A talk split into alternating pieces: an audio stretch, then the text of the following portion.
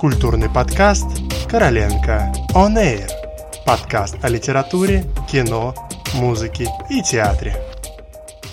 Здравствуйте! Вы слушаете «Короленко On Air» в студии Виктор Балашов, и сегодня мы путешествуем по концертным залам. Наше внимание привлек молодой пианист Люка де Барк. Люка де Барк впервые сел за фортепиано в 10 лет – Самостоятельно осваивал инструмент с 11 до 15 лет, потом в течение 5 лет не подходил к нему. А в 20 лет начал заниматься с учителем. А в свои 24 года он получил четвертое место в конкурсе имени Чайковского. 30-летний пианист родился в Париже. Его бабушка – русская дочь белых эмигрантов первой волны. Первое знакомство с музыкой ограничивалось отцовским CD с произведениями Моцарта и уроками флейты в местной школе. По утверждению самого Люка, родители не поддерживали его занятия музыкой, полагая, что будущее в первую очередь должно быть связано с конкретным заработком. Закончив общее образование, Люка бросил занятия музыкой и уехал в столицу, где поступил на литературный факультет Парижского университета – подарок от отца Люка получил электронное пианино и на слух начал подбирать симфонии Моцарта и концерты Баха. Затем он брал частные уроки у разных педагогов. Позже он поступил в Парижскую высшую национальную консерваторию музыки и танца, где он преимущественно учился у Рены Шершевской, ученицы профессора Московской консерватории Льва Власенко. В региональной консерватории города Рюэй-Мальмезон – и в Парижской нормальной школе музыки имени Альфреда Корто.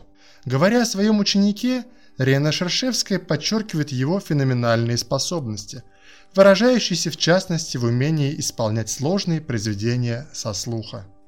В творчестве Дебарга есть место джазу, который он играет в нескольких парижских ансамблях.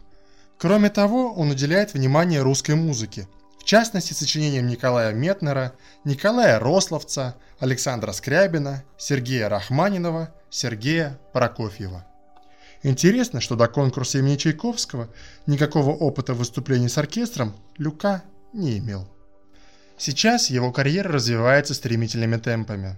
Он дает около 60-70 концертов в год по всему миру в престижнейших залах. В одном из своих интервью на вопрос, как он открыл русскую музыку, Люка де Барк ответил «Я был в интернете, я проводил часы в сети, пытался скачивать и загружать в свой mp3-плеер. Эм я так много времени провел в сети, читая ноты. Но он никогда не учился и не обучался чтению нот, он их просто запоминал. Он наизусть запомнил вторую и третью сонаты Прокофьева, четвертую сонату Скрябина, второй концерт Рахманинова. А на вопрос, не кажется ли ему все это нереальным, все это внимание, Люка де Барк ответил. Для меня каждый день нереальный. Даже в обычной жизни. Для меня она всегда нереальна. Не только здесь, везде нереально. Единственные реальные вещи – это Бог и любовь. И настоящее общение между человеком и сущностью, человеком и миром.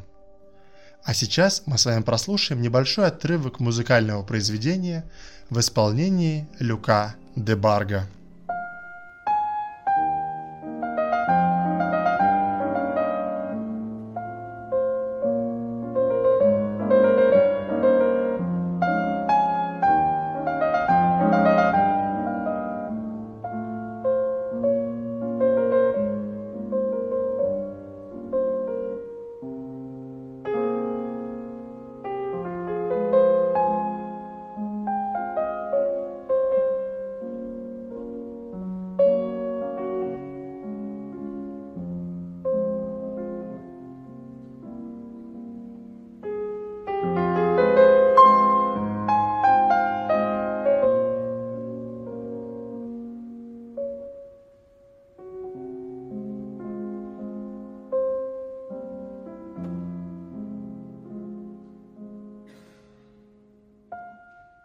А если вы хотите лично познакомиться с творчеством Люка де Барга, у вас есть такая возможность.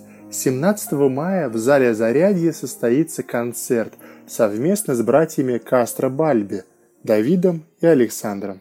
Не упустите такую возможность послушать хорошую музыку.